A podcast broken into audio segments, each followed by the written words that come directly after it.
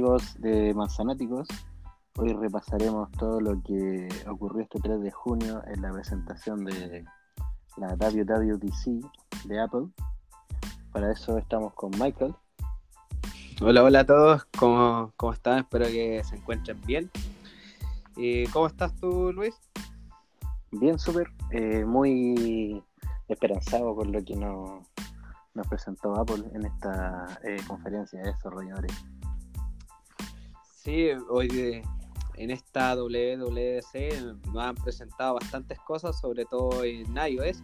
Bueno, en macOS eh, no tenemos tantas cosas, puesto que le están colocando más énfasis en lo que es el nuevo sistema operativo del iPad, que es el iPad 2, que por fin ya se ha estado distanciando lo que es iOS, que era el sistema que al final teníamos una máquina tan potente, pero al final estaba tan limitado con iOS. Claro, era, bueno, era algo que todos estábamos esperando, eh, lo un nuevo sistema operativo independiente para, para iPad. Claro, ahora eh, a esperar que los próximos sistemas operativos del iPadOS comiencen a mejorar muchas cosas y se despegue finalmente de todo lo que es la base del iOS. Así que por lo menos ya el sistema va por buen camino. Tenemos un rediseño de la interfaz, tenemos gestos que al final eh, también trae cosas positivas, cosas negativas, bueno, principalmente cosas negativas que vamos a, tener que hacer un manual de gestos para el iPadOS y cosas positivas que nos hacen un poco la vida más fácil. Claro, eso de los gestos es un poco más, más complicado. A, claro. primera vista, a primera vista ocurrió cuando el iPhone X, que al principio era un poco complicado por lo menos para los que lo tuvimos, del cambio de, de venir de un 8 o de un 7 o algunos de un 6 y pasar a los gestos del X era un poco complejo a las primeras semanas por lo menos. Claro, yo todavía me acuerdo cuando tenía mi iPhone 7 Plus y de repente en las mañanas somnoliento le estaba apretando al iPhone XR, eh, le estaba buscando el botón Home. Claro. Todavía, todavía me pasó, me acuerdo mucho ese cambio que fue bastante drástico. Pero después ya se hace eh, algo natural hacer los gestos y algo que te termina acostumbrando. Y estoy seguro que en el iPad al final eh, es algo que también te vas a terminar acostumbrando. Eh, pero lo malo es que hay que buscar los gestos, porque por ejemplo hoy día estaba viendo videos en YouTube y descubrí nuevos gestos con el nuevo sistema operativo del iPad. Gestos que al final son bastante intuitivos, pero hay que tener, digamos, bastante cabeza como para irlos recordando. Claro, mira, repasemos un poquito algunas de las características nuevas del iOS 13. Por ejemplo, ¿qué te pareció el modo oscuro? El modo oscuro tardó en llegar, pero al final está bastante bonito. Eh, no va a mejorar mucho la autonomía en los iPhone con pantalla OLED, puesto que ahora en los nuevos iPhone, en el XS y XS Max, eh, con el nuevo chip A12, tenemos una autonomía que está bastante buena. Pero también el modo oscuro obviamente va a aumentar un poquito más la, autonomía del iPhone, pero no es algo que sea considerable. Pero el diseño está bastante bonito. Sí, no va a marcar un antes ni un después de la batería, pero a ver, yo por lo menos el modo oscuro no era algo que, necesitara, pero mucha gente le, le gusta.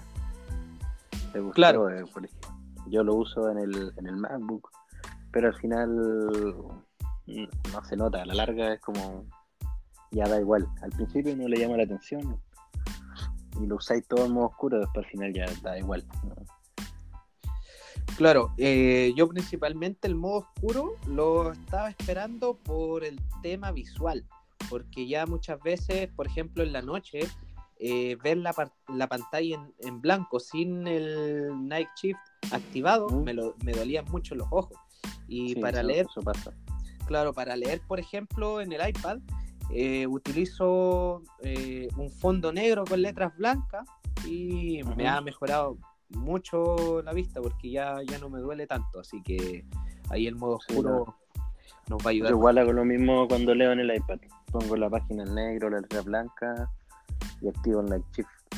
Porque leer así, con los colores normales, es demasiado molestoso. Claro, a mí sobre todo me molesta porque puesto que tengo el iPad para estudiantes del 2018 y este no trae el True Tone. Entonces el, el modo oscuro me Ah, ayuda bastante claro. en ese sentido. Sí, igual tengo el mismo iPad. Me pasa eso. Claro. Y otra de las novedades que, que tenemos ahora que me encantó fue el inicio de sesión con Apple. Siempre en las páginas web tenemos eh, o inicio de sesión con Twitter, eh, Facebook o con Google. Eh, en muchas páginas eh, no te permite crear un usuario con tu correo. Te, per- Claro. te- te permite solamente o con Facebook o Twitter o O Google. Gmail. Google. Claro. Claro, eh, pero no te da ninguna otra opción. Entonces, ¿qué es lo que pasa? Que en su momento entré a mi cuenta de, de Gmail y, eh, o el de Google en este caso, eh, y entré a revisar qué datos tenían grabados de, de las partes en donde inicio sesión. Guardan una cantidad enorme de datos con lo que te empiezan a ofrecer publicidad de los lugares que visitas y comienzan a, a llegarte eh, Sí. cosas al correo también. Por todos lados. Claro. Entonces, Ese es un tema muy, muy complejo y Apple lo está llevando muy bien con el tema de la seguridad. claro. Y a mí me gustó mucho es- esto porque al final eh, te generan un código aleatorio con cada inicio de sesión que haces con, con Apple. Y esto es difícil de. O sea, prácticamente no se puede rastrear porque cada vez que inicia sesión en, en otra página se genera un código aleatorio. Entonces, esto no se puede eh, hacer un seguimiento. Y no se guardan datos de dónde ingresan. Entonces mejora considerablemente nuestra privacidad a la hora de navegar por páginas web y iniciar sesión. Sí, no, a mí me gustó bastante. Lo entendí a los minutos después porque justo en ese momento estaba ocupado, justo cuando mostraron eso en, en la conferencia. Pero después, claro, lo entendí y lo leí por internet y me gustó, sí, me gustó bastante. Sobre todo hoy en día que te llenan de spam todo el rato de todos lados. No sé, yo entro a comprar al supermercado, doy mi root y te juro que al minuto me llega un correo donde me dice, oye, puedes participar por esto. Y es como, ¿cómo lo saben? Claro, no, a mí todo el tiempo me están llegando igual promociones del, del supermercado y hay algunas cosas que mi mamá compra en el supermercado y me llegan los correos a mí no, no tengo ni idea por qué me llegan los correos a mí. De repente estoy, no sé, me ha pasado, de repente estoy, subo una, una foto en Instagram en la historia, no sé, comiéndome un Kit Kat. Y de repente cinco minutos empiezo a pasar por la historia y de repente publicidad de Kit Kat. Es como, Eso no, no, ¿Quién no me ha pasado. no, me ha pasado bastante. así que, Eso ya es publicidad un poco más, más invasiva ya. sí, Lo, lo la otra novedad que, que tenemos con iOS 13 es que ahora por fin vamos a poder compartir audio eh, con dos pares de, de AirPods, que lo anunció Apple, pero hoy día estuve revisando algunos, algunas reviews de iOS 13 y mostraban que también se puede entre unos AirPods y los nuevos Power Beats Pro, los, los Mm. el Power Beats 3 Pro, es un nombre bastante Sí. largo. Sí, y lo que me gustaría probar si es que el, esto de compartir audio se puede hacer con dos parlantes, así de la misma forma que Airplay, Airplay 2. Así que voy a tener que probar eso, me encantaría. sí. Pero después está el indicador de volumen, que ahora ya no te molesta en la pantalla, es más sobrio. Es más, Sí, son pequeños detalles estéticos, si me- a que a algunos le molestan, a otros no, sino tampoco es, es como un cambio muy radical. Pero sí está bien, es más sobrio verlo arriba que verlo en toda la pantalla. Claro, yo cuando estaba jugando, por ejemplo, tenía que ponerle pausa al juego para bajarle el volumen y que el, el indicador de volumen no me molestara en la pantalla. Claro, suele pasar. Así que esto se agradece. Y lo otro bueno es que ahora eliminaron el límite de descarga del, del, App, eh, del App Store. Eh, Ah, no, que- no tenía idea de eso. Sí, puesto que antiguamente teníamos ese molesto mensaje que cuando queríamos actualizar, por ejemplo, Uber, eh, que pesa más de 150 megas, teníamos que esperar a, a Wi-Fi. Entonces, en los Android teníamos esta opción que podíamos descargar eh, cosas pesadas, por ejemplo, PopG. Yo descargué en un Android eh, solamente con datos móviles y el PopG pesaba casi 3 GB en el Android. Y con Apple esto no se, podía, no se podía hacer.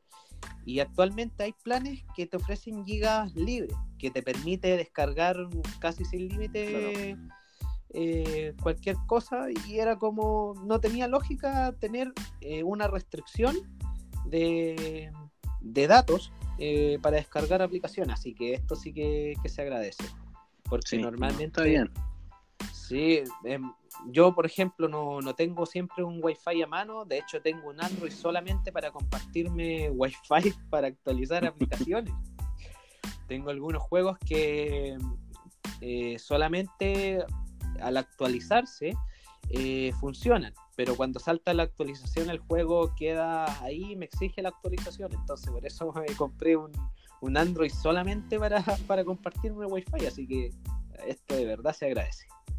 Ya, buena. Por lo menos a algunos usuarios les va a servir como que Apple abarcó para todos. Claro, sí.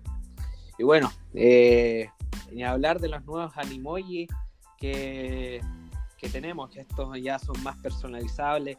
Samsung en su momento, no sé si viste cuando lanzaron el Galaxy S9 y S9 Plus, sí. lanzaron esto Sí, esto es muy personalizable, que al final yo lo probé en tienda en el Samsung S9 y no me terminaron de convencer porque en realidad casi ni se parecía el emoji a mí. Y ahora, por ejemplo, he visto en personas que los emojis eh, sí se parecen a la persona verdadera. Y bueno, y pues, claro. Entonces, esto hace más que sea un emoji más propio. Eso es lo, lo que me gusta, que al final siento que sí soy yo. No, a mí me gustó, me gustó esta como, actualización que le han hecho los Animoji y todo, porque además te, ahora te va a permitir compartirlo en, en otro sistema, o sea, otro chat, aplicaciones de mensajería como Telegram, como WhatsApp. Entonces no te limita tanto a, a mensajes, que acá por lo menos eh, en Chile, los dos somos de Chile, eh, mensaje no se utiliza. Claro. Es muy poco, es muy poco lo que se utiliza mensaje, entonces eh, era un poquito como limitante en ese sentido, pero ahora uno va a poder sacarle más provecho al animal y yo creo que se van a usar esto. Claro, sí, en ese sentido tienes razón, porque en realidad el iMessage está más pensado en Estados Unidos, que ahí eh, WhatsApp no es tan popular y la mayoría de las personas tienen un iPhone. Entonces Claro. yo he conocido a muchos estadounidenses que todos me comentan lo mismo. Aquí en Estados Unidos solo se usa iMessage para hablar con otra persona. Y tienes WhatsApp por si acaso, si la otra persona tiene un teléfono Android.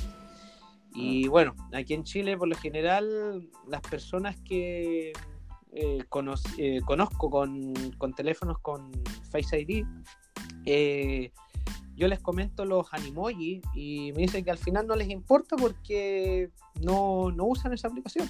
Y ahora se le puede sacar un, un, plo- un- un provecho en, en aplicaciones de terceros. ¿ah? Sí, pues, eso más que nada, si tampoco acá la gente le, le va a costar y yo creo que nunca va a usar mucho iMessage, Claro, porque ya están todos acostumbrados a usar WhatsApp por lo general. claro, Porque De hecho- el promedio de la gente que ocupa Telegram es poquísimo. claro. En, en ese sentido, de hecho, yo soy una de las personas ya que me estoy, me, me cambié de hecho eh, un 90% a Telegram. WhatsApp lo tengo solamente cuando me hablan una vez al mes por temas de trabajo solamente, pero el resto del tiempo uso solamente Telegram. Claro, yo igual. O sea, yo tengo igual todos mis contactos en, en WhatsApp y la mayoría lo usa ahí. pues. Entonces, lamentablemente estoy atado a WhatsApp, pero no me agrada. Y Claro. Ni siquiera uso, por ejemplo, la aplicación de Facebook, no la tengo. Sí tengo mi Facebook, pero la aplicación en sí no la tengo instalada cuando tengo que revisar algo me meto directamente en el navegador de Safari eh, y tengo el Messenger nomás, eso lo mantengo. Claro, yo en ese sentido soy bastante ermitaño porque Facebook no tengo hace bastantes años ya. Eh, WhatsApp casi ni lo usaba, Telegram lo usaba muy poco, lo, usaba para recibir las noticias porque después ha aparecido Apple News, que tampoco está disponible acá lamentablemente. Claro. Eh, y en general en eso usaba Telegram. Eh, Instagram tampoco tenía, así que al final, bueno, no, no, no es que no sea muy sociable, pero al final son aplicaciones que igual te van gastando bastante batería en el móvil. No, batería, no, tampoco no solo batería, sino que igual te, te quitan bastante tiempo. Claro. Bueno, no sé, bueno, no sé si tú has visto es de ver serie, no sé si has visto Black Mirror, la nueva temporada.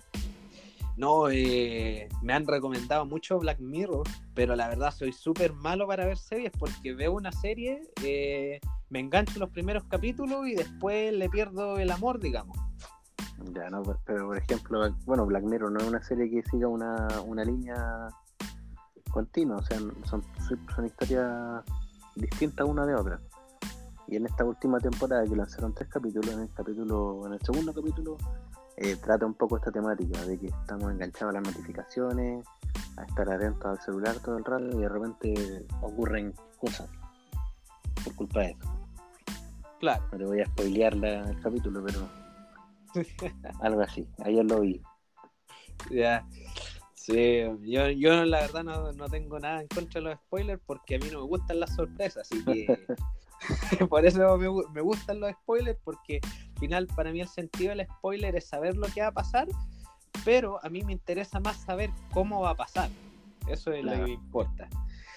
Pero claro, en ese sentido, pensándolo bien, tiene razón porque ahora con la nueva... Eh, el la parte donde te dice el tiempo de uso que le das al, iPhone, ahora que me acuerdo, he visto muchas veces eh, que me dice cuántas veces tomo el iPhone y cuando lo tomo, ¿para qué lo hago? Entonces me parece que la mayoría de veces lo uso solamente para entrar a aplicaciones y otras solamente lo desbloqueo por desbloquearlo nomás, le doy una vuelta a la pantalla de inicio y lo vuelvo a bloquear y Claro, cuando saca el teléfono, miras la hora, lo guarda y te vuelve a mirar la hora otra vez tiro.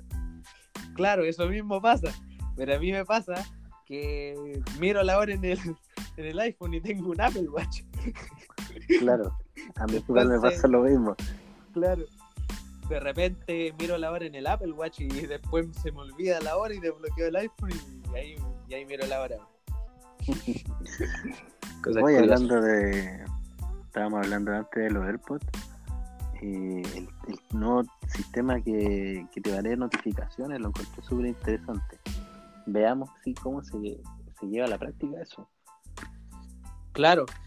Eh, bueno, igual no sé si, si sea algo que vaya en contra de la autonomía de los AirPods. Yo, yo creo que no, porque el AirPods, mientras estás escuchando música, eh, no gasta tanta batería y yo supongo que al leer una notificación no gaste tanto batería tampoco. Ahora, si cuando te lee la notificación eh, te activa el micrófono, ahí ya es mm. otra cosa. Sí, pero no creo que te lo active mucho rato, yo creo que es como para dar respuesta rápida más que nada. Claro, eh, ahí voy, a, voy a probarlo. Además que Siri es tan arcaica para nosotros por lo menos Claro. Eh, de hecho, en, para personas hablantes de, inglés, Siri es mucho más productiva que, en el español. De hecho, tiene muchas más funciones que te reconoce por voz. Yo he quedado sorprendido cuando vienen americanos acá y usan Siri. Y yo pensaba que, que, el español es mucho más complejo que el inglés. Claro, eh, el inglés es más simple al final. Claro. Ahorro de vocabulario. igual es, yo creo que es complejo ahí para los ingenieros de, Apple que trabajan en Siri el, idioma español. Es casi un problema, yo creo. Claro, yo lo que me pregunto es cómo hicieron Siri. porque tienes un asistente virtual que al final eh, a mí me cuesta mucho imaginarme un software que te lea la voz y procese eh, lo que estás diciendo, te lo eh, transforme a un texto escrito. Por ejemplo, Apple tiene dictado, que lo uso bastante, sobre todo en el Apple Watch. Pero en el caso de Siri es, una innovación mucho más, más grande. Sí, se ha quedado bastante atrás, pero por ejemplo, no sé si leíste la noticia en que Amazon espiaba a través de, Alexa. Ah, sí, Alexa, sí, sí, sí. Claro, entonces me imaginaba un poco eso, que quizás Apple lo puede hacer por software o lo hace a través de personas, porque al final un software tiene que eh, reconocer distintos, eh, digamos, dialectos que tienen las personas, porque no todas las personas hablan con el mismo vocabulario, entonces es muy difícil de, para un programa, me imagino, de, de verlo. Sí, buena, buena duda esa. Claro, entonces yo creo que eh, Siri se está, se está quedando bastante atrás debido a esto, que quizás eh, no tienen el, digamos, el mismo sistema que tiene Google o que tiene Alexa, por ejemplo, que utilizan personas para, escuchar nuestras peticiones. Así que, bueno, ahí... por ahí el problema. Yo por lo general no ocupo mucho, ocupo muy poco Siri, cuando tengo que llamar a alguien. Eh, lo que más ocupo es la competencia, el famoso, no voy a decir su nombre porque se va a activar, el famoso Google. Ah, ya. El Google Assistant. Sí, claro, la tengo aquí al lado. Cada vez que se me ocurre hablar de él, ahí está, aparece. Claro. Eh, lo ocupo más en la casa. Porque eh, pongo música, puedo hacer consultas, de repente eh, me pongo a jugar. ¿Qué más puedo hacer ahí? Tener recetas. No, es súper, súper completo. En cambio, Siri te manda a leer a Safari. Claro, sí. Pero uno de los grandes logros que me acuerdo es pedirle que, que te lea un WhatsApp. Eso me gusta. sí, Siri. Sí, sí, eso lo hace. Sí, pero aún le falta tiene como uno, hay como, eh, ¿cómo decirlo? Tienes que seguir ciertos, ciertos comandos de voz para que haga una acción. Claro, eso es la, desventaja de Siri, que al final no es como que estés hablando con, otra persona al otro lado que de verdad es tu asistente, sino que sientes que estás hablando como con una máquina, tienes que hablar de una cierta forma para esperar una respuesta, la, respuesta deseada. Claro, y son como, de repente son quizás palabras formales, porque el común de la gente no dice, por ejemplo, yo no digo recuérdame. Claro. Yo digo, no sé, acuérdame. Claro, es un chilenismo que al final Siri no, tiene idea. Entonces, claro, de repente eh, eh, voy y le digo, eh, Siri, acuérdame, y como no, no me hace nada. Perdón, no te he entendido. Claro, entonces, ah, recuérdame que tengo una cita con tal persona tal día. Y ni siquiera así lo hace bien. Claro, sí. Lo otro igual que me llamó la atención que eh, escuché que también es una verdadera tontería, que cuando utilizas CarPlay en, en, el, auto, eh, tú eh, recibes un WhatsApp y le dices a Siri que te lea el WhatsApp, pero te dice necesitas abrir WhatsApp y vas, vas manejando. Sí, sí pasa eso. Así que y ahora con, con el, iOS 13, ahora tienes la posibilidad de que Siri te puede leer sí los WhatsApp y aplicaciones de tercero ahí con, con CarPlay. Así que ahí por lo menos avanzó un poquito más. No, yo creo que Siri, bueno, para, ir como cerrando el tema de Siri, que está como para un podcast entero, eh, Siri tiene que ser rediseñada totalmente, yo creo. Yo creo que cumplió, no sé, cumplió su ciclo. No sé si se puede decir una versión de City 2.0, pero eh, no, no está a la altura de la competencia. Y no creo que la puedan mejorar así como así. Tiene que ser rediseñada totalmente si de verdad quieren hacerla útil. Claro. Eh, sí, estoy totalmente de acuerdo contigo. y ahora acordándome también me acordé de, la voz de Siri. No me quieren imaginar cuánto trabajo ha tenido esa mujer para, para darnos todas esas respuestas. Es que, el ecosistema de Apple y sus productos son tan buenos que el asistente no puede ser así. Claro. No, no, se puede entender. Entonces yo creo que en algún momento, yo creo que deben estar haciéndolo. Tienen que haber un rediseño total de sí. Claro. Igual encuentro un poco otra cosa que lo puede pausar, el tema de la privacidad. Porque quizá Apple no, no, no, no escucha nuestras conversaciones o tiene otro método para mejorar un poco la privacidad y eso es lo que lo limita. Mm. En ese sentido. Eso podría ser también. Ah, ya. Pero bueno. Pasemos de Siri. Ya. Eh, eh. ¿viste la nueva interfaz de la foto? ¿Qué te pareció? Uh, sí. Sí, está bastante bueno. Bueno, eh, yo utilizo solamente el, cuando entras a la aplicación de fotos y comienza a deslizar, es lo único que uso. No voy a mirar, no sé, los álbumes, por ejemplo, eso no, no lo uso. No, tampoco, pero, me, pareció bien bonita. Me, me recordó una aplicación que había en Android no recuerdo el nombre en este momento, pero hay una aplicación muy similar en, en Android y, y, era la mejor. Muchos la recomendaban y, varios youtubers que siempre la siempre recomendaban esa aplicación, pero se me olvidó el nombre. Pero creo que la copiaron de ahí, la copiaron bien. Claro, bueno, eh, Apple ahora en, actualmente eh, ha copiado muchas cosas, pero la cosa de Apple es que cuando hace una copia la mejora y la hace mucho mejor que la idea original. Claro, como el mismo rediseño de recordatorio. Claro. No sé si yo, por ejemplo, eh, tuve antes la aplicación Reminder, que después se pasó a llamar Memento, que ahora se llama Memento, y es idéntica, idéntica al nuevo rediseño de recordatorio. Claro.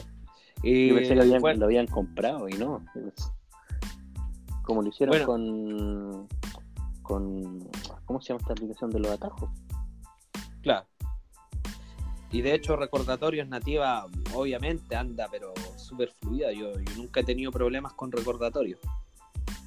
Yo la uso muy poco, por lo general, todo lo que sea recordatorio, eh, tarea y cosas así, lo marco todo en tu Tú dices, es mi, eh, mi Sancho Panza. Ya. no, yo, en mi caso siempre utilizo las apps nativas para evitar de estar instalando aplicaciones de terceros. Pero una cosa de recordatorios que nunca me ha funcionado el, son los recordatorios por ubicación. Ojalá que en iOS 3 esa cosa funcione. Claro, sí, suele pasar mucho. Yo le di mucha oportunidad de recordatorios. Espero ahora cuando se libere la beta pública eh, probarlo y, a ver, darle, darle una oportunidad. A mí igual me gustan, me encantan las aplicaciones nativas. Pero, ay, no sé, recordatorio siempre hemos tenido problemas. Eh, el mail me agrada igual, pero esperaba más del mail.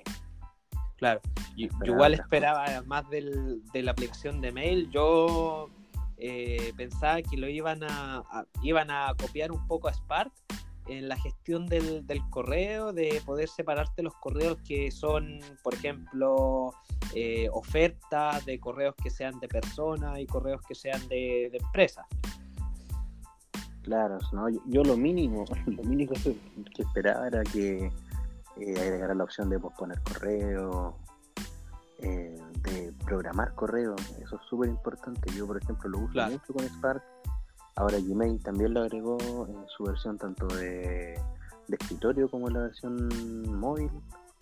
Entonces, no sé, era, lo mínimo que esperaba de, mail y fue como un, retoque muy por encima. Entonces, seguiré con Spark por ahora, no, no vuelvo a mail todavía. Sí, yo pienso que quizás con las nuevas betas que vayan saliendo de iOS 13 es probable que retoquen mail un poco o que le agreguen nuevas funciones. Siempre está la, posibilidad. Ojalá, ojalá y le agreguen y le, mejoren el tema de las notificaciones igual.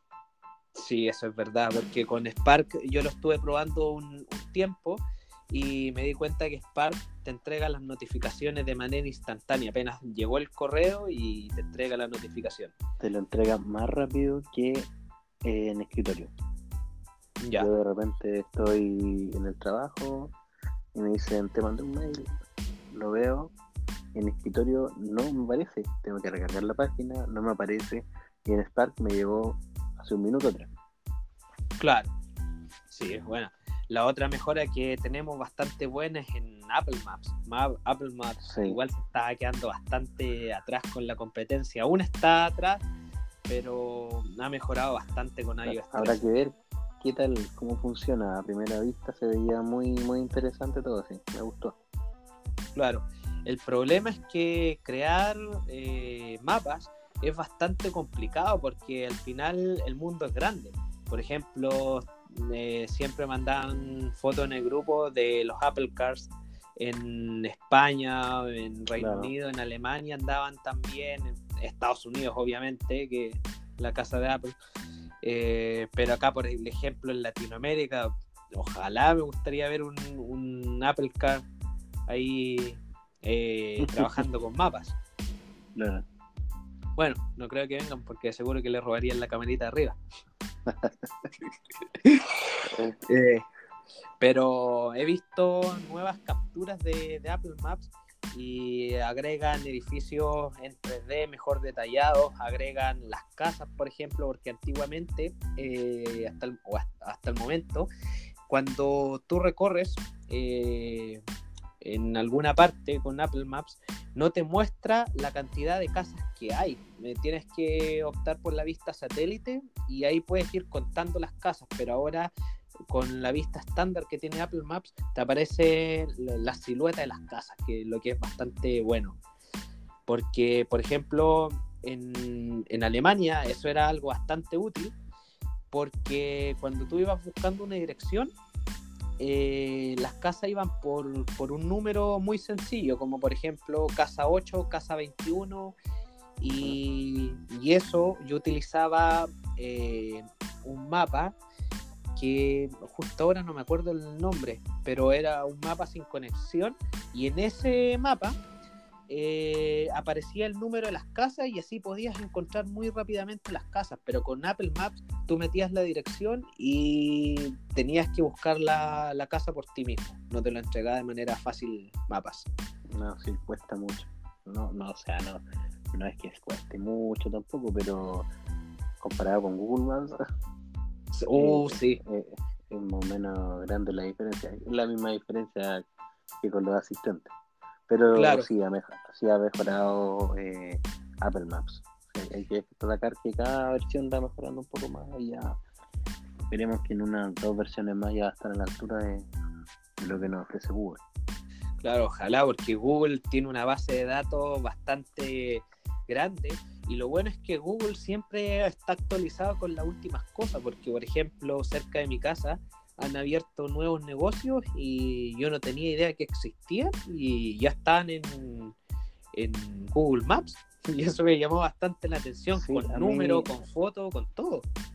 A mí me sorprendió mucho. Yo estos últimos días he viajado a varias comunas cerca de mi ciudad y entre las rutas de repente eh, hay pequeños tacos, como le llamamos acá, los tacos. Entonces eh, hay caminos cortados y Google Maps me dice que está eh, detenido el tráfico. Claro. Sí, igual me ha ahorrado bastante tiempo con, con Google Maps en ese sentido. Eh, lo que sí a mí me causó curiosidad y busqué en Google cómo Google Maps sabía cómo estaba el tráfico. Y Sí. lo que me decía era, era que eh, Google Maps leía la cantidad de dispositivos que estaban conectados con Google Maps ahí en ese, en ese momento y medía la velocidad en la que se encontraban. Y esa era la manera como, como medían el tráfico. Claro, sería difícil que estuviesen monitoreando todo por todos lados. Claro, con, con camaritas ahí en la calle. Claro. Eh, lo otro que igual me agradó que trae iOS 13 ahora es un nuevo modo ahorro de datos que vamos a tener, porque por lo general Eh, bueno, yo como comentaba antes que tenía un Android para compartirle Wi-Fi al iPhone y poderlo actualizar, eh, me daba cuenta que cuando conectaba el iPhone a ese Wi-Fi de ese teléfono y le, le hacía la medición de cuántos datos consumía el iPhone, era bestial lo que consume cuando se conecta a Wi-Fi. Es como que se asegura que tiene una red que supuestamente es eh, una red con gigas libres y consume lo que más puede. Y de hecho, con bueno, paso por lo general siete días eh, sin señal en el teléfono y después de esos siete días eh, me consumía entre 4 a 6 gigas cuando lo conectaba por unos 20 minutos a, Wi-Fi, lo que era bastante, que todas las aplicaciones se actualizan, incluido el mismo sistema del iPhone. Y ahora con este nuevo modo ahorro de datos eh, va a obligar el sistema a todas las aplicaciones a consumir menos datos. Y lo otro bueno también es que las descargas y actualizaciones de las aplicaciones que instalemos desde el App Store eh, van a ser menos pesadas, que eso es lo, bueno, porque por lo general, eh, por ejemplo, yo me acuerdo que tenía, en su momento tenía Facebook, que pesaba como 60 megas, y hoy en día pesa como unos pasados los 250 parece que, pesa Facebook. Sí, no, sí. Entonces... ¿A qué se debe? Se eh, yo eh, tengo dos teorías. Una que, bueno, le van agregando nuevas funciones, obviamente. Eh, y lo otro es lo mismo que los cables de la luz. Le van agregando nuevas funciones, pero no van limpiando. Ese es el problema, que se te va acumulando basura en la aplicación y esto no lo va sacando. Y al final va perjudicando la aplicación porque tienes que estarla eh, actualizando constantemente para poder ir solucionando esos errores que se va generando la aplicación con el tiempo. Eh, no sé si te diste cuenta que Telegram, Telegram fue una, de las primeras aplicaciones y la, única que he conocido que comenzó desde cero a crear la, aplicación de nuevo cuando ya la tenía. Y fue solamente para eh, bajar de peso y para arreglar todos esos errores que al final se iban quedando ahí con el tiempo y que con las actualizaciones se iban acumulando mucho caché y eso provocaba errores. Y ahora mucha Telegram no te consume casi nada de batería, te consume mucha menos batería que, que WhatsApp, anda mucho más fluido y tú andas súper bien con Telegram. Yo estoy súper feliz con, con este nuevo Telegram. Sí, pues no, hoy en día, bueno, hoy en día no es tan complejo el tema de, de quizá el espacio en el, en el móvil, pero antes, antes era tema. Claro. Sobre todo los que usaban Android y tenían que, o sea, todavía tienen algunos que poner una micro SD o los, los, iPhone, los de 16 GB, yo no me acuerdo, no sé si habían de 8, no, no. Sí, de 8 habían. De 8, habían, sí. Yo tuve uno de 8 GB. Era como. claro, yo me acuerdo de el 3GS tenía 8 GB, después saltó el, el iPhone 5S con 16 GB. Mm, eh, o, el, o, el, iPhone 4, parece que fue el 4 con 16 GB y después saltó el 5S. No, no fue el 5S con 16 GB, claro y después vino vinieron el iPhone 6 que partió desde los 32 GB y ahora tenemos el iPhone 8 eh, que comenzó de los 64 y el iPhone X también comenzó de los 64 pero eh, tengo conocidos que tienen Android y Android de 64 GB y ya lo tienen lleno y me han pedido que le echara una mirada al teléfono para saber qué le está ocupando tanto espacio y la verdad las cosas, Android ahora en la actualidad está acumulando tanto caché publicitario que eso mismo te mm. va llenando la memoria y al final los teléfonos Android ya no tienen eh, la durabilidad que tienen antes de sistema y tienes que estarlo limpiando porque si no comienzas con errores y ahora a los seis meses un teléfono Android nuevo ya comienza con problemas. Y pasan todos, incluso los, los Android de gama alta. Claro, Sí, no a los seis meses, pero yo no sé, en su momento tuve un S7 y que era como el teléfono en su momento. Y claro, funcionaba perfecto, nada que decir, pero pasado el tiempo eh, pequeños desfases de repente y pasaban muchas cosas que se debían a eso, a la memoria, a que queda mucha basura ahí acumulada, mucha publicidad que te viene dando por todos lados. Claro. Eh, yo los teléfonos que me ha tocado revisar siempre son de gama media, gama alta por lo menos no, he escuchado muchos problemas, pero después, claro, al tiempo comienzan con, esos problemas que se comienzan a generar. Y es increíble la cantidad de espacio que, que te ocupa el caché publicitario en los Android y cada vez mucho más. Oye, mi peor experiencia con teléfono fue una vez que tuve, no recuerdo el modelo, el modelo pero fue un LG hace muchos, muchos años atrás y no, fue terrible. Nunca, nunca recomendaría ese celular de nuevo. No me acuerdo el modelo, menos mal.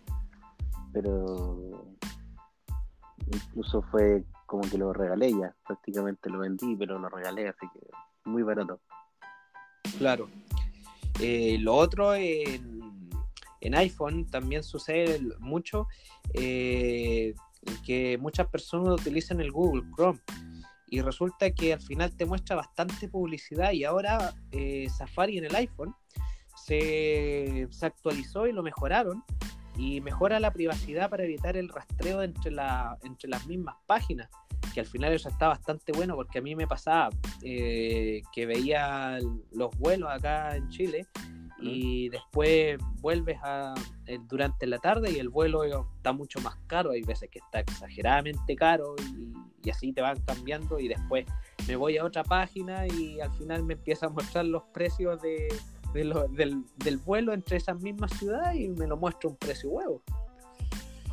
No, yo en navegadores siempre, o sea, desde que uso iPhone, siempre uso Safari. No, no me he tentado con Google para nada. Claro, no, yo usé Google y te gasta más batería. Lo que sí, eh, Google eh, tiene un modo ahorro de datos y las páginas no cargan, no se cargan completas y te hace ahorrar bastantes datos. Pero en el sentido de publicidad mm, es bastante molesto eso. Eh, ahora acordándome, Igual, eh, eso el tema de la privacidad eh, lo puedes ir mejorando con, eh, con aplicaciones que te bloquean los anuncios. Igual son, son efectivas, pero Google, la aplicación, igual hace que te aparezcan la publicidad. Pero en Safari sí funcionan realmente. A mí no me aparece publicidad cuando visito no, páginas. Safari muy poco. Si no, nada. Claro. no. Oye, pasemos a iPad 2. Uy, verdad. Sí. Eh, habían muchas personas que se esperaban a que el iPad se separara del iOS y se creara un nuevo sistema operativo. Pero en general eh, le cambiaron el nombre y este sistema operativo recién se estaba separando de iOS, porque aún se sigue pareciendo bastante, pero va por buen camino. Claro.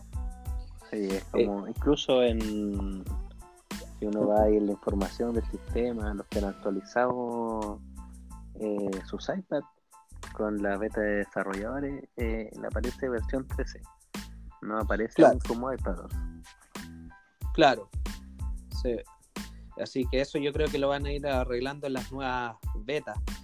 Pero una de las cosas que lo que más se esperaba era que muchas personas se compraran el iPad Pro con, este puerto USB-C, pero al final solamente podían eh, leer eh, las cámaras y poder copiar las fotos solamente. O ver las fotos, creo que eso era lo que más podían hacer. Y ahora ya no, eso no, incluso ni eso. No podían, no se podía aún. Si eh, ahora se va a poder recién conectar una cámara. Claro, algunos querían pasar videos, pero sobre todo creo que era complicado por sobre todo con las cámaras Sony, había problemas. Claro, los problemas de compatibilidad. Sí, pero se supone que ahora no va a ocurrir eso. Mi duda, lo que no me había claro, sí, era eh, porque vimos ahí en la presentación que conectaban un pendrive, creo, a, un iPad. Eh, ¿Esto va a ser solo para iPad Pro o también los iPad que no tienen USB-C? Eso, eso también no me ha quedado muy claro, pero yo creo que son solamente para los iPad Pro porque el USB-C es mucho más rápido para la transferencia de datos que el Lightning. Claro. Así que yo creo que va a ser solamente para el USB-C. Que no creo que exista un pendrive con Lightning. No sé. Eh, Sabes que yo he visto en Ravestory y Mac Online que hay unos pendrive eh, Lightning que se conectan al iPhone, que eso lo sacaron para los dispositivos de 16 GB y cuando tú sacas fotos es un pendrive Ah, especial solamente sí, para guardar las fotos.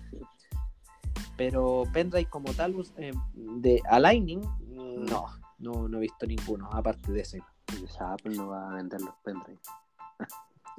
Claro, en una de esas es probable, o que empiecen a aparecer pendrive USB-C porque, A Porque ahora- 149 dólares cada pendrive. claro, De 8 GB. Ahora, ahora como tenemos los MacBook con USB-C, yo creo que es posible que comiencen a salir pendrive con USB-C. Sí, es lo más probable. Claro. Eh, bueno, yo creo que igual Apple se, se demoró un poco con la salida de que el sistema operativo eh, pudiera leer y escribir en, en dispositivos externos USB, porque eso era una puerta abierta bastante compleja para que te entren virus al sistema o que te ataquen el iPad también. Sí, yo creo que, que Apple se tomó su tiempo. No, no querían hacerlo a tonta y a loca. Yo creo que hay un, un trabajo detrás. Muy, Claro. muy bueno. No creo que pudieron haberlo hecho antes, pero no lo hicieron y obviamente tienen sus razones. Y ahora, no sé, hubiesen tenido un montón de problemas. Al final, todos sabemos que si falla algo muy pequeño en Apple, se arma una catástrofe. Entonces, yo creo que trabajaron esto durante mucho tiempo.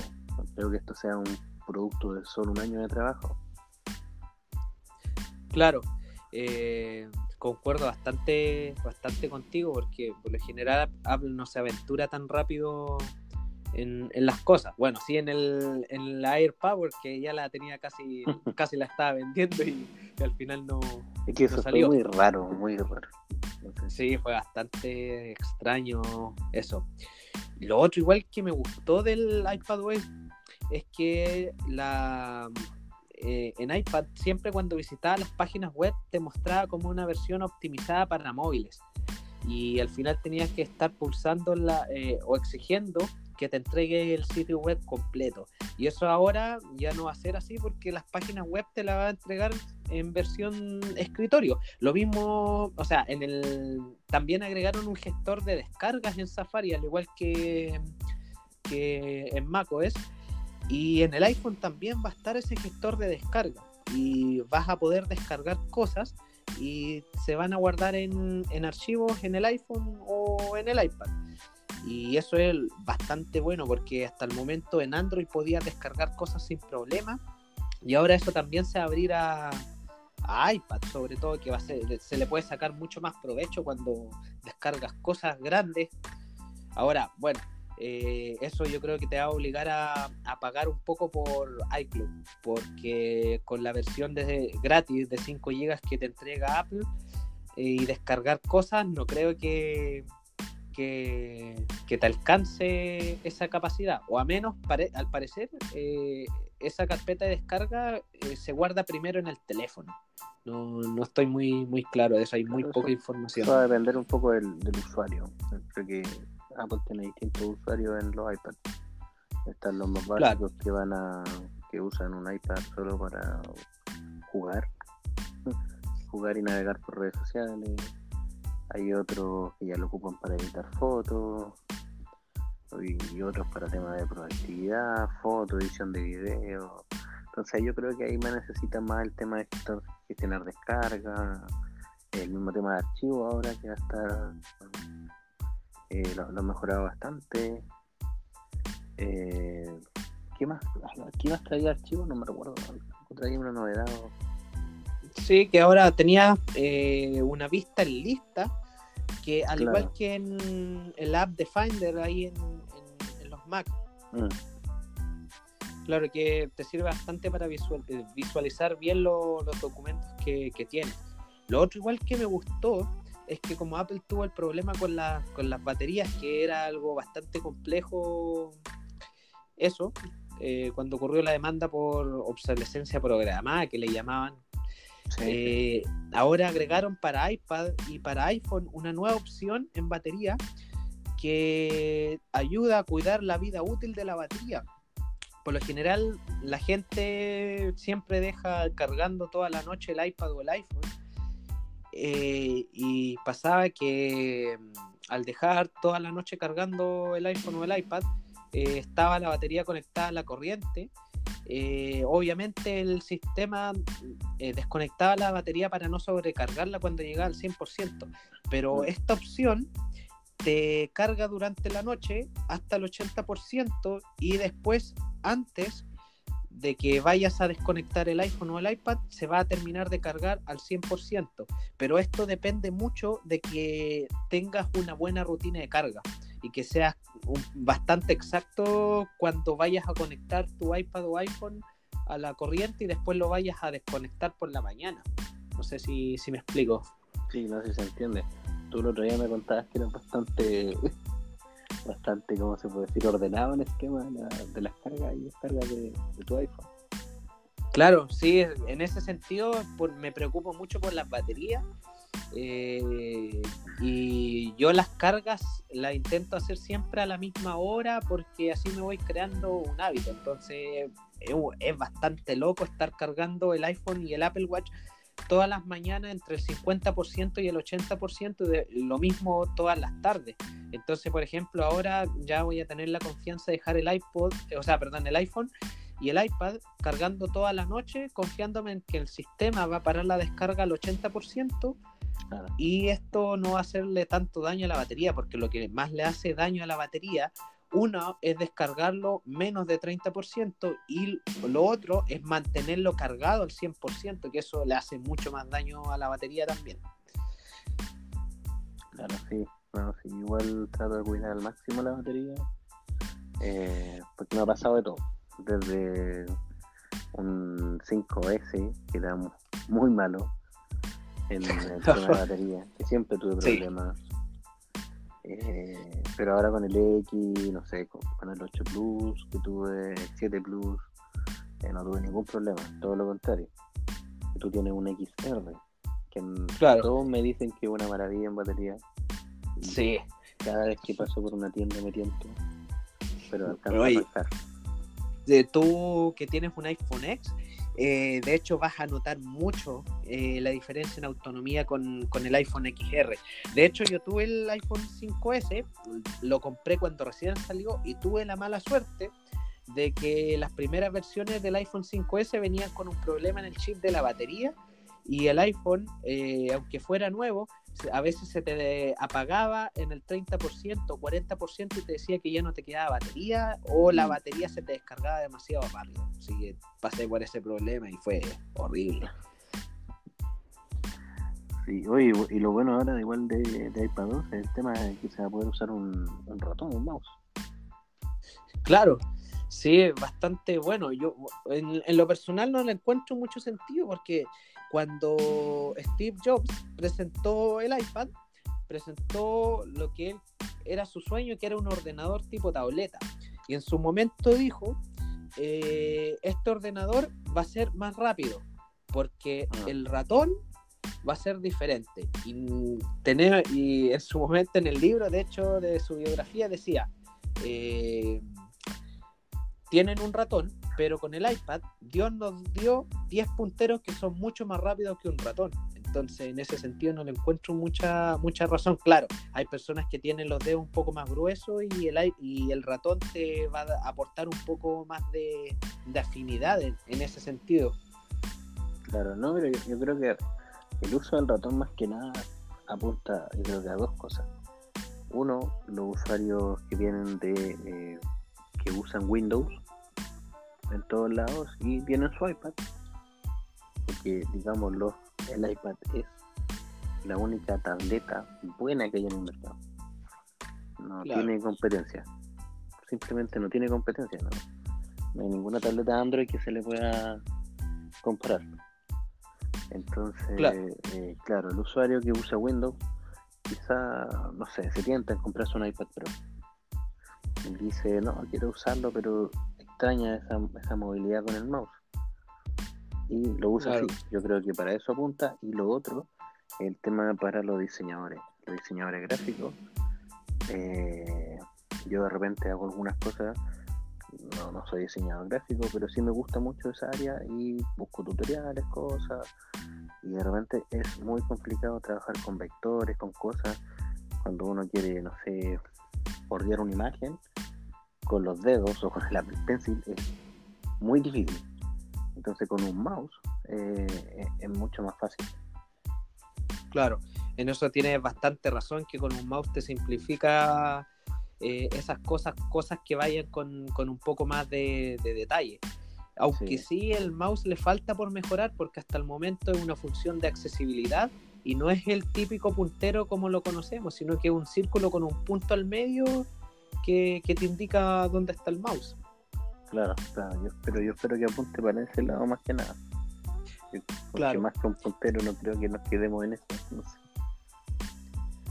Claro. Lo otro igual bueno que mejoraron fue el Apple Pencil, que ahora es más natural y es bastante más veloz. Eh, y, claro, eh, he probado muy poco el Apple Pencil, no sé si, tú has tenido la oportunidad de probarlo. Lo tengo en mi mano.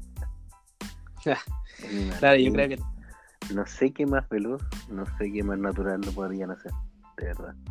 Yo, yo creo que... Perfecto, es perfecto, ¿no? Claro, ahí vas a notar la diferencia y ahí no nos vas a comentar eso, porque yo aún no me yo no me animo por un Apple Pencil aún. Si pueden mejorarlo, no sé. Claro. Yo aún no encuentro que sea algo imprescindible en un iPad un Apple Pencil. Aún no me convence. Yo por lo menos lo uso con mucho para tomar notas. Claro. Pero sí, tampoco aún me, me acostumbro, pero trato de darle el uso debido. es una inversión después de todo, entonces tengo que darle un uso. Claro, igual vale bastante, vale 100 lucas acá, así que sí. bastante vale. Sí, pues, no, yo no lo he comprado porque además tengo pésima letra, así que no tiene mucho sentido. No, usar el teclado. Tengo pésima letra, pésima letra, pero me gusta escribir harto, como mucho eh, GoodNotes. Y, y ahí tengo varios cuadernitos de distintas cosas que hago y voy anotando tomando apuntes. Eh, siempre estoy ahí, siempre notando. O en el trabajo no tengo de repente el, iPad a mano, ya voy anotando en papel, pero después siempre lo respaldo en GoodNotes. Porque el papel lo voto, siempre lo voto. Claro, sí, eso es el, yo lo veo más por más que nada por un tema ecológico, este, el estar gastando papel, por eso siempre utilizo nota en vez de escribir algo en papel físico. Claro, y escribir en el teclado del iPad es complicado, no es como en el celular. El celular es súper simple, pero en el iPad tienes que tomarlo con las dos manos, es difícil. Yo igual tengo un teclado eh, por Bluetooth, pero para tomar una nota no voy a conectar el teclado, sacar el teclado, ponerle el iPad encima. Eh, es demasiado, entonces eh, no es como sacar el lápiz, abrir la aplicación y escribir al Claro, sí, en ese sentido tienes, tienes razón, es un poco más complejo utilizar el teclado. Y otra de las eh, cosas que mejoraron ahora, que yo creo que no, no creo que notemos de tal forma, pero es el Face ID que dicen que, eh, que es un 30% más rápido que, antes.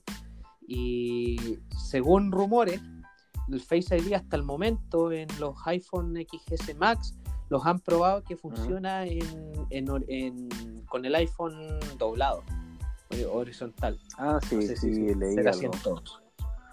Sí, yo con el Face ID, no sé, todavía no me acostumbro, de repente me da errores. Eh, ¿Sabes qué? Soy un view del Touch ID. Ya, wow. No, a mí en, en, lo personal no he tenido ningún error con, con Face ID desde que me he comprado el, el XR. De hecho, yo odiaba el Touch ID porque yo soy el tipo de persona que siempre tuve problemas porque yo tengo muchos eh, los dedos grasosos, uno, y dos, trabajo, trabajo a mano descubierta y la huella siempre se me ensucia y es como que va cambiando.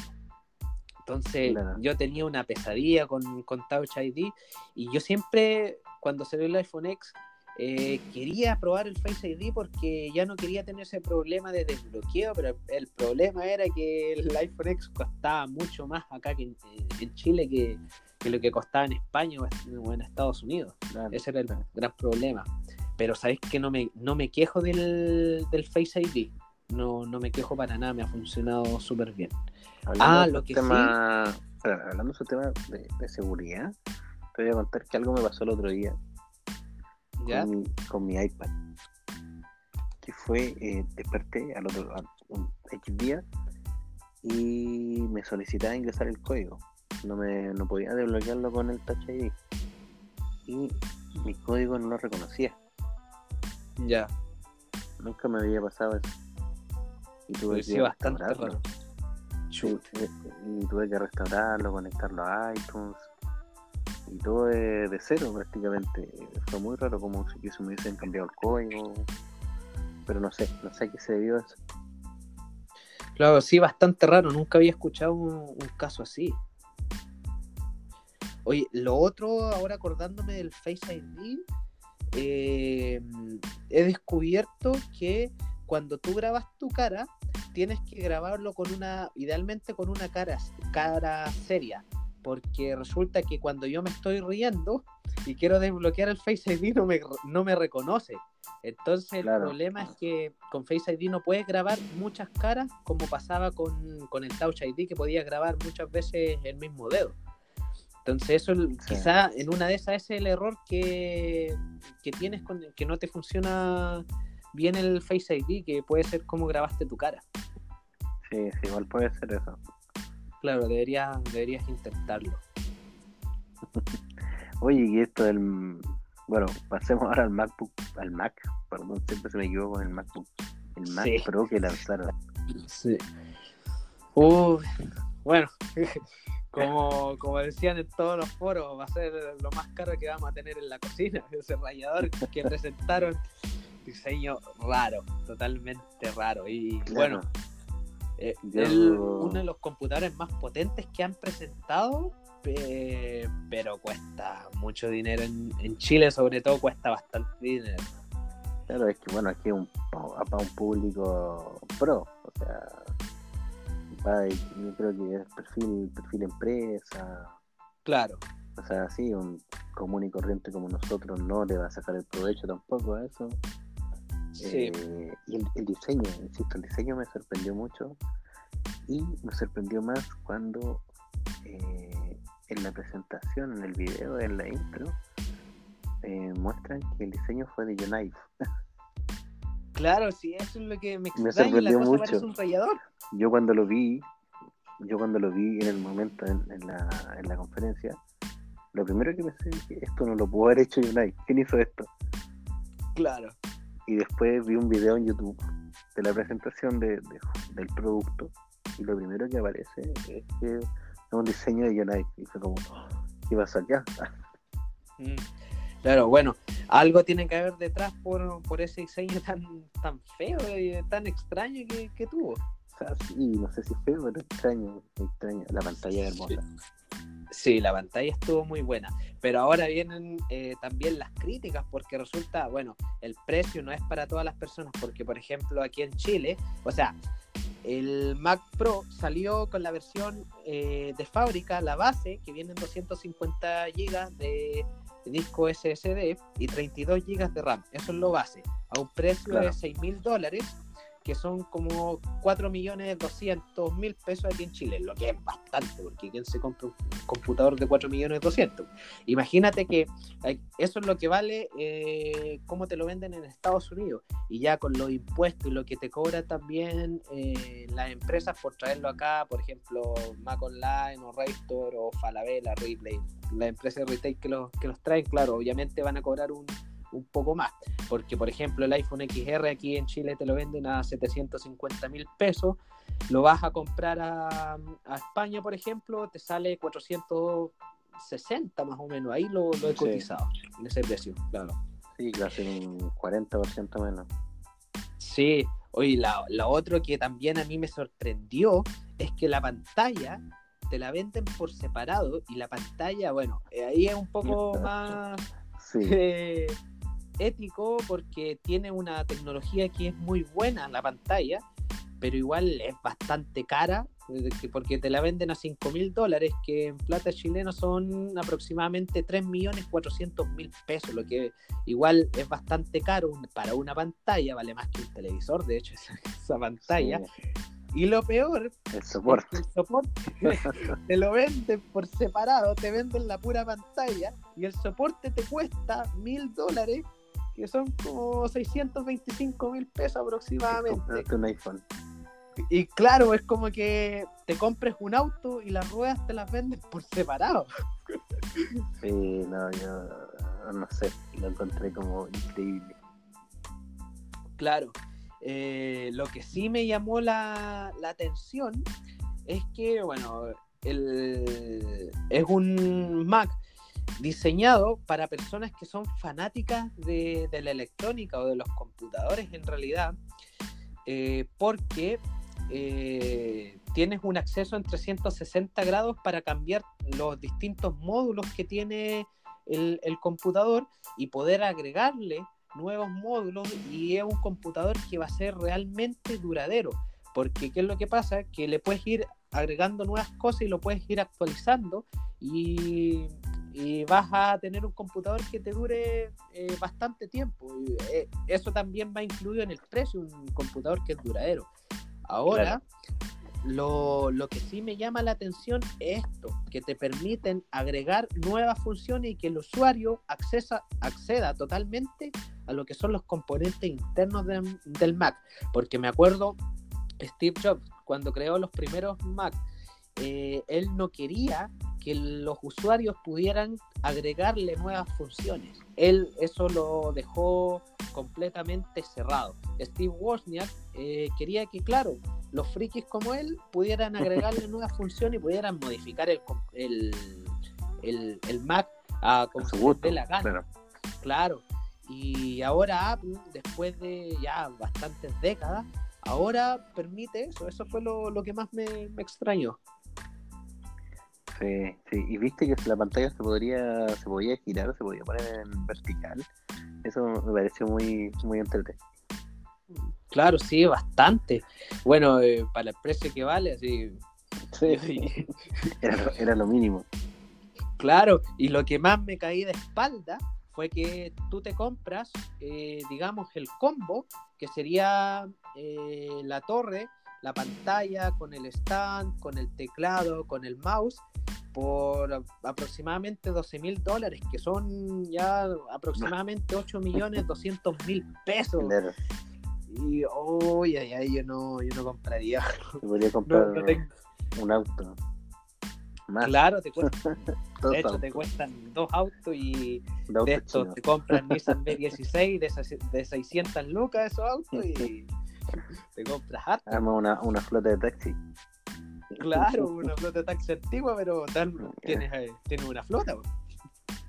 Sí, no sé, pero como insisto, el, el producto está para empresa, no es un producto para cualquier público también, entonces de repente hay que como bajar un poco porque yo leí como mucha crítica al precio y todo. Sí. es obvio que no está es un producto para una elite pro, gente profesional. Entonces para nosotros que estamos metidos en redes sociales, eh, revisando correos, no nos sirve. No le vamos a sacar provecho a eso. Bueno, nos faltan. Hay, yo he conocido personas acá que se compran, por ejemplo, un iPhone para porque les funciona Facebook más rápido. Así que yo no me sorprendería que una persona diga, ¿cómo funciona Facebook en ese Mac, Mac Pro? Claro, claro pasa. Eh, lo que sí, igual, en, dentro de los foros, me llamó bastante la atención porque ya estaban preguntando si se podía instalar Windows en este Mac Pro. Eso me llamó bastante la atención porque también habla que el macOS eh, hace lo mismo que hacía iOS en el iPad, el macOS eh, te limita eh, mucho el MacBook. Porque por lo general, eh, la mayoría de los programas eh, salieron para Windows y costaron mucho que llegaran para el Mac, porque el Mac no tenía una gran cuota de mercado. Así que por eso no se crearon tantas aplicaciones, pero hoy en día ya, ya tienen más aplicaciones profesionales para el Mac, pero aún no es suficiente. Sí, sí, sí, sí. Bueno, y qué hablar del Mac OS eh, Catalina, el nuevo sistema Mm. operativo para los Mac. Sí, es que Mac OS eh, es bueno de por sí, entonces más que nada retocarlo por encima. Claro, A mí me, me gustó mucho el tema este del control de voz, ¿ya? que pudimos ver un video ahí de una persona eh, eh, con problemas motores, que se podía comunicar y darle órdenes y hacer diferentes acciones. eh, me pareció muy bien, muy inclusivo, pero más que eso, a grandes rasgos, eh, no sé, no, no le encontré como grandes, una gran actualización en MacOS. Claro, sí, igual encontré que fue una actualiza- actualización bastante pobre, pero a mí siempre lo que he destacado de, de los sistemas de Apple es que ha sido la primera empresa en que de verdad se ha preocupado por personas con discapacidad de que puedan usar los productos. Eso Sí, es lo que, lo que más me gusta. Sí, es como, bueno, como lo que te decía antes, como que eh, para cada tipo de usuario hay características en todos los sistemas de software que tienen, pues ya sea iOS, iPadOS, pero a todo algo nos deja contento. Claro. Bueno, eh, también ahora tenemos el nuevo TVOS. Uh, al me gustó. Mm. Yo, yo la verdad no tengo el Apple TV de cuarta generación, tengo solamente el de tercera generación que casi nunca usé porque me lo regalaron, pero como tengo mala señal en la casa no lo, no lo uso porque no, no uso wifi. ¿Ya? Así que no puedo opinar, opinar mucho porque he pensado en comprar un Apple TV de cuarta generación, pero digo, puta, tengo el Apple TV de tercera generación que casi ni lo uso, que tengo que darle una oportunidad a eso. Y de venderlo es un poco complicado porque ya está el nuevo y el Apple TV de tercera generación no te aporta mucho. Claro, ya realidad. 4K igual. Claro, ya tienes un otro Apple TV también, entonces yo creo que me voy a quedar con el Apple TV de tercera generación por un buen tiempo y quizá en una de esas considero pasarme al- a los nuevos Apple TV.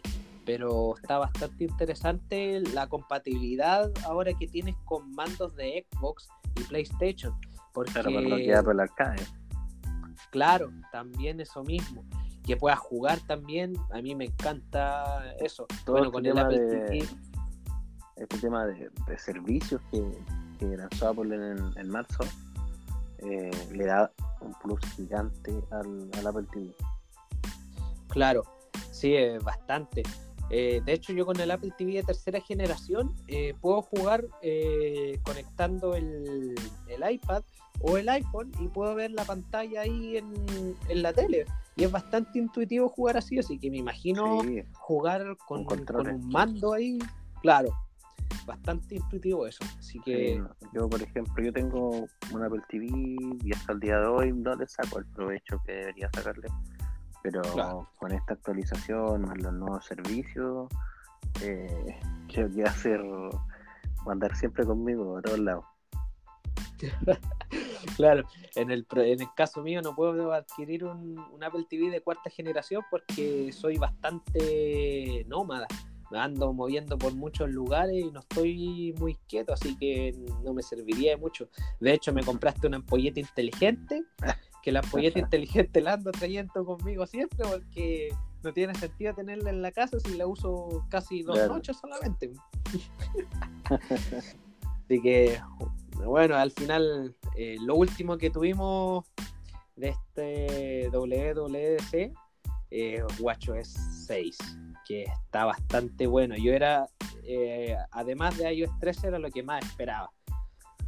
Sí, WatchOS eh, me gustó, me gustó bastante eso que te va a tener la, la App Store exclusiva, Va a agregar el tema de, de la calculadora, igual que de repente algunos la echan de menos.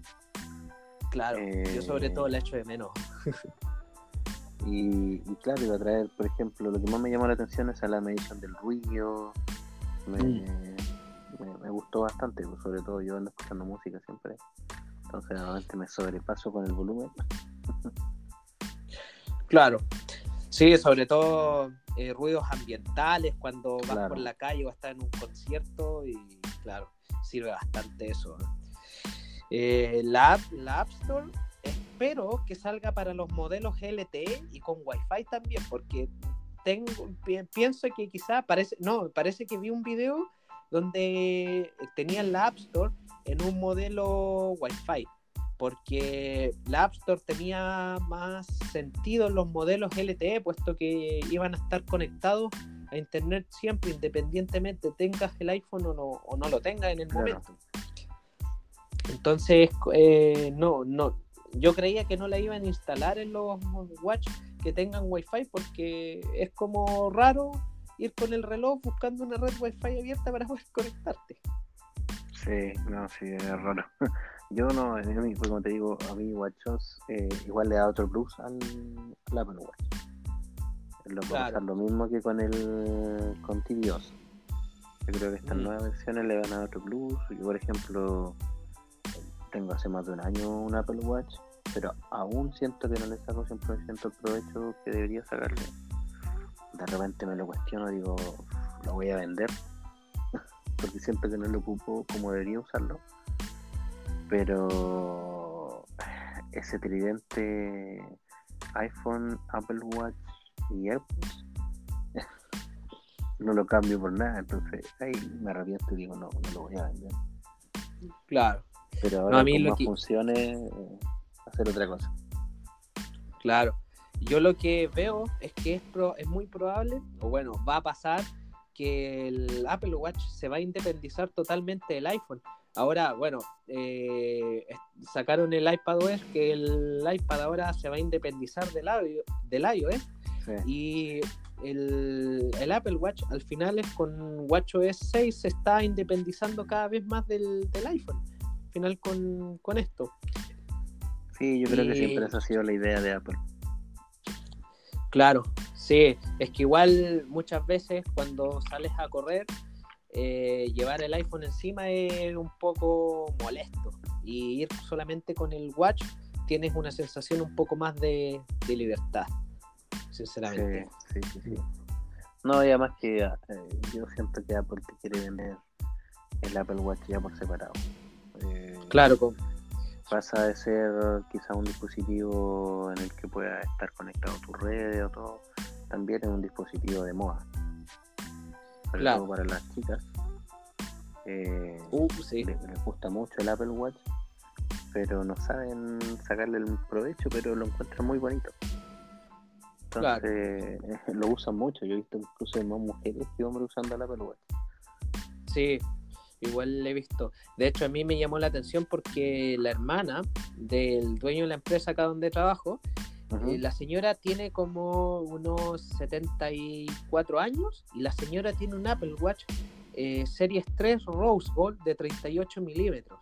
Y a mí eso me llamó la atención muchísimo. La señora de esa edad con, con un Apple Watch.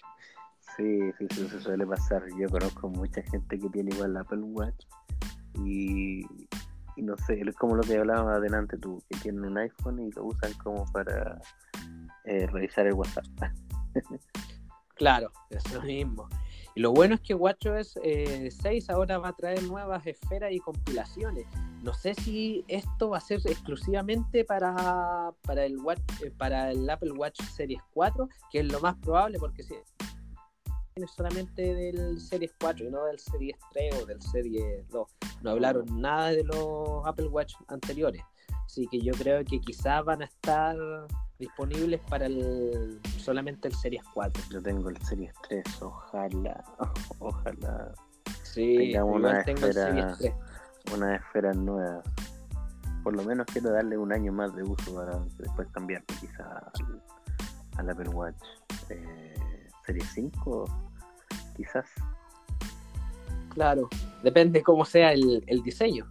Claro, no, pero el Series 4 me gustó bastante, pero yo creo que el Series 5 no creo que salga este año, yo creo que el siguiente, no sé. Eh, claro, en una de esas, eh, yo igual estoy pensando en esperarme un año más, esperar el WatchOS 5.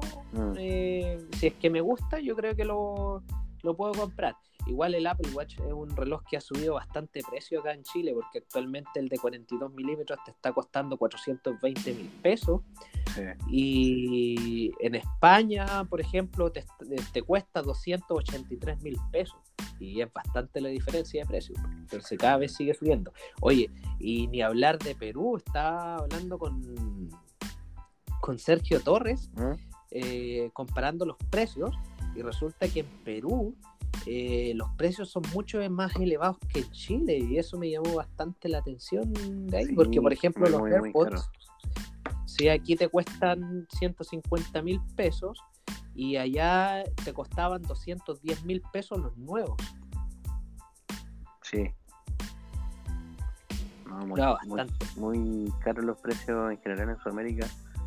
Y yo creo que Chile se beneficia entre comillas. Yo creo que debemos tener los precios más baratos, pero aún así son muy caros. Claro. Eh, había leído antiguamente, en el 2018, una noticia que hablaba de que el 2019 posiblemente iba a llegar una Apple Store a, Santiago. Hasta el momento he buscado noticias si, si es que ha aparecido algo, pero hasta el momento no hay ningún otro indicio de que vaya, vayamos a tener una Apple Store acá. Eh, Chile es un país que se ha desarrollado bastante rápido, así que se merece tener una Apple Store. Eh, y llegando una Apple Store acá, comenzaría más rápida la llegada de Apple Pay, por ejemplo. Sí, eso sería lo ideal. Yo creo que en algún momento va a llegar. No creo que, que nos miren tan mal. Claro, de hecho Chile está siendo catalogado bastante, bastante a buen nivel en ámbito internacional. Así que yo estoy cruzando los dedos para que llegue una Apple Store acá. Bueno, lo malo es que Rave Store y Mac Online, que son tiendas que se dedican exclusivamente a los productos de Apple, pues, yo creo que van a tener que cerrar o cambiar de, de rubro porque al final o quedarse con, con las ciudades alejadas de Santiago porque en Santiago no tendría mucho sentido que, que tengan tiendas que lo pueden Claro. hacer eh, teniendo una Apple Store ahí mismo Claro, pero en otros países pasa igual.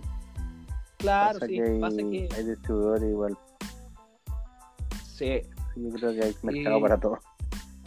Sí, bastante. sí. Y bueno, por último, ya eh, tenemos el rediseño de la app de, de actividad y salud ahí en el, en el iPhone con, con el iOS 13, lo que es bastante bueno porque ahora te entrega nuevos datos. Así que está bastante bonito y más simple Sí, la, súper completo todo. la-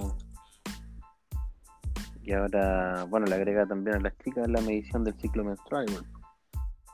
Claro, oye, eso es bastante importante porque a mí lo que me llamó la atención cuando salió el Apple Watch, que al final no se preocuparon que también lo tenían opción de mujeres, porque el Rose Gold, bueno, este, eh, hubo un estereotipo de que el Rose Gold era para mujeres y al final el reloj es unisex.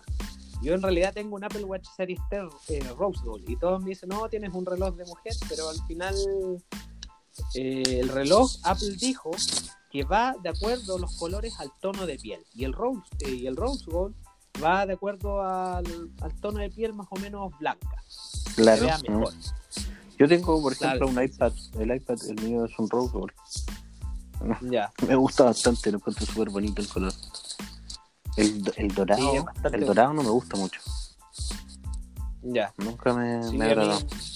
sí, a mí tampoco no me ha gustado mucho el dorado pero lo que sí en el Apple Watch el rose gold eh, se destiñe un poco es lo que Mm, pasa Sí. Yo- he notado que se raya súper fácil y el color se destiñe. Tengo partes del reloj que son más tono rose gold que, que otras partes del reloj. Sí, sí, sí. No, pero el Apple Watch es un accesorio de moda. O sea, yo, yo he visto es cosa de visitar las páginas como AliExpress en todos lados. Un montón de correas de todos los precios. Claro, y de copias también. Claro, de todos los precios y de todos los estilos. Yo tengo como seis correas Al final me quedé con una. Pero. Claro. O sea, la sigo teniendo, pero la que uso prácticamente una con velcro. Que es una oficial de Apple. Eh, y, y no con esa me quedé ya, porque por ejemplo la otra, las de silicona, las que no son oficiales, eh, sí son buenas, pero de repente, no sé, me, me provocaba como picazón en el dedo, en el, Claro. en el dedo, en, el- en la muñeca, como que se me irritaba la piel. Claro, la calidad del material es, es bastante diferente. Sí, sí, sí, sí. Sí, Apple se preocupa hasta incluso el material de las correas. De hecho, hoy día estaba buscando información porque tenemos el grupo Fit Ujú. y justo me estaban preguntando por el tema de cómo el Apple Watch medía la frecuencia cardíaca. Y ahí justo me apareció el tema de las correas y hablaba Apple de que mm, las correas tenían un material y explicaban de qué material era y que posiblemente en algunas personas causaba alergia, pero otras correas, por ejemplo, de nylon, no iba a causar la alergia que una correa de silicona. Entonces hasta de eso se preocupaban. Sí, se nota, es que se nota mucho la diferencia entre una correa oficial y una correa alternativa. Sí, yo de hecho, Desde el precio, que de repente, no sé, una correa oficial te cuesta 40 mil, 50 mil pesos chilenos. claro, y hay otras más caras, he llegado a ver es de 59.990 igual. Mm. O- he visto algunas correas eh, como más, más de lujo, Claro, exclusivas. pero al final después de que usas las otras correas, te das cuenta de la diferencia. Claro, y estás pagando por algo. Claro, al final uno se compra seis correas de la otra que equivalen a una oficial, pero Claro. al final termina usando la oficial. Por Sí, X motivo. Igual tengo varias correas y entre ellas tengo una de silicona negra que por probar la compré una que no es oficial ¿Mm? y la textura de la correa eh, es similar pero no es igual y cuando me abrocho el, el Apple Watch, la correa que no es original me hace saltar el reloj y la correa original no me, no me hace que el reloj se me suelte o me salte Mm. cuando me lo estoy colocando. ¿Ok? Me acuerdo, sí, de una noticia que mm, cuando recién salió el primer Apple Watch, un tipo se compró una correa no oficial y la correa se le cortó y se le cayó el Apple Watch de un edificio de no sé cuántos pisos. Y ahí perdió el Apple Watch. Quedó todo roto. Ah, sí, no. Pero ah, yo, pues, como te decía, me, me quedo con las correas, con los accesorios o- oficiales por lo general. Y, Claro. Y no, eh, usé igual unas de silicona y me provocaba esa alergia. Eh, compré una en Razer igual, una X-Historia. ¿Ya? Son como modelos deportivos y a pesar de que eran para el modelo que yo tengo, eh, siempre se, se, se soltaba. Claro. Nunca quedaba bien Sí, ajustada, así que no. verdad. Prefiero usar Sí, correas oficiales. De ahí en adelante ya no. Sí. En eso, en eso te apoyo bastante. Yo la oficial la tengo, pero lamentablemente la, la oficial en colores, esa, la, la, la que venía con el Apple Watch, la Rose Gold, ¿Mm? se me ha desteñido. Con el, con el tiempo, con el sol, eh, donde lo he metido al agua, se me ha desteñido. No tiene el color original y ahora tiene un color más o menos feo. Esa es la desventaja. Pero la correa negra original es muy buena, sobre todo para las personas que andan ahí, eh, por ejemplo, haciendo trabajo donde pueden ensuciar el, el Apple Watch. Esa correa es ideal. Y con el Rose Gold se ve, pero bastante bonito el, el reloj con, con una correa negra. Claro, sí, yo tengo el Space Gray y viene con una correa negra. Y no, sí, igual se ve bastante bonita la, la oficial. Que al final es esa la ocupo y la que te digo que igual es oficial, pero que tipo velcro. Esas son las dos que uso, el resto ya no, no la uso más. Claro, lo que yo estoy esperando es ver si el Apple Watch Series 5 eh, va a tener la posibilidad de ocupar las mismas correas que el resto de los Apple Watch. Eso es lo que me preocupa. Claro, sí, se rumorea mucho un Apple Watch redondo. Claro, que entonces el problema es que te compras una correa tan cara que al final eh, sale el nuevo Apple Watch y que no le haga, mm, eso, eso me dolería. Yo creo, yo no sé, pero creo que Apple va a sacar dos modelos de Apple Watch 5. Sí, puede, puede que sí. ¿eh? Va a sacar un modelo redondo, que es como más femenino, y creo que va a sacar un Apple Watch igual redondo, pero más grande, así como los tipos relojes deportivos de hombre. Eh, no sé, ¿por qué, por qué creo que va a ir por ese lado? Sí, es, el, es muy el- el diseño redondo, así como el, el reloj de, de Samsung, que lo he visto, eh, sí, es muy bonito, hermoso, pero se ve bien en, en mujeres. Claro, Pero en el brazo del hombre se ve como muy, muy pequeño. No sé, no. sí. Bueno, en el, en el caso mío, por ejemplo, esos relojes, yo tengo la muñeca demasiado pequeña, así que el Apple Watch, el, el de 42 milímetros, ¿Mm? eh, del- en el Series 3 me queda bastante grande, me ocupa casi el ancho de la muñeca. Ese es el problema que tengo. Pero me gusta, es bastante intuitivo. De hecho, el tema del Apple Watch da para, para un podcast eh, casi completo. Sí, sí. Yo creo que vamos a, a anotar ahí, vamos a tratar el siguiente podcast, eh, todo lo que es el, el Apple Watch, vamos a tocar a Siri. Eh, yo creo que también deberíamos tener un episodio hablando de nuestros accesorios, llámese carcasas, fundas y todas esas cosas que usamos para el iPhone. Claro. Y muchas veces las personas eh, no tienen idea de que hay accesorios que ah, quizás podrían ser- serles útiles. Sí, hay muchos accesorios igual y como, eh, ¿cómo se llaman estos? Para conectarse al iPad igual. Claro. Ahí podríamos ir recomendando algunas cosas. Sí, así que ahí vamos a ir viendo todo. Bueno, esperemos que les haya gustado este eh, primer podcast de Manzanáticos. Y estaremos intentando hacer eh, toda la semana un podcast. Ya llevamos una hora y media de podcast. Así que eh, esperamos en las próximas ediciones quizás ser un poquito más breve.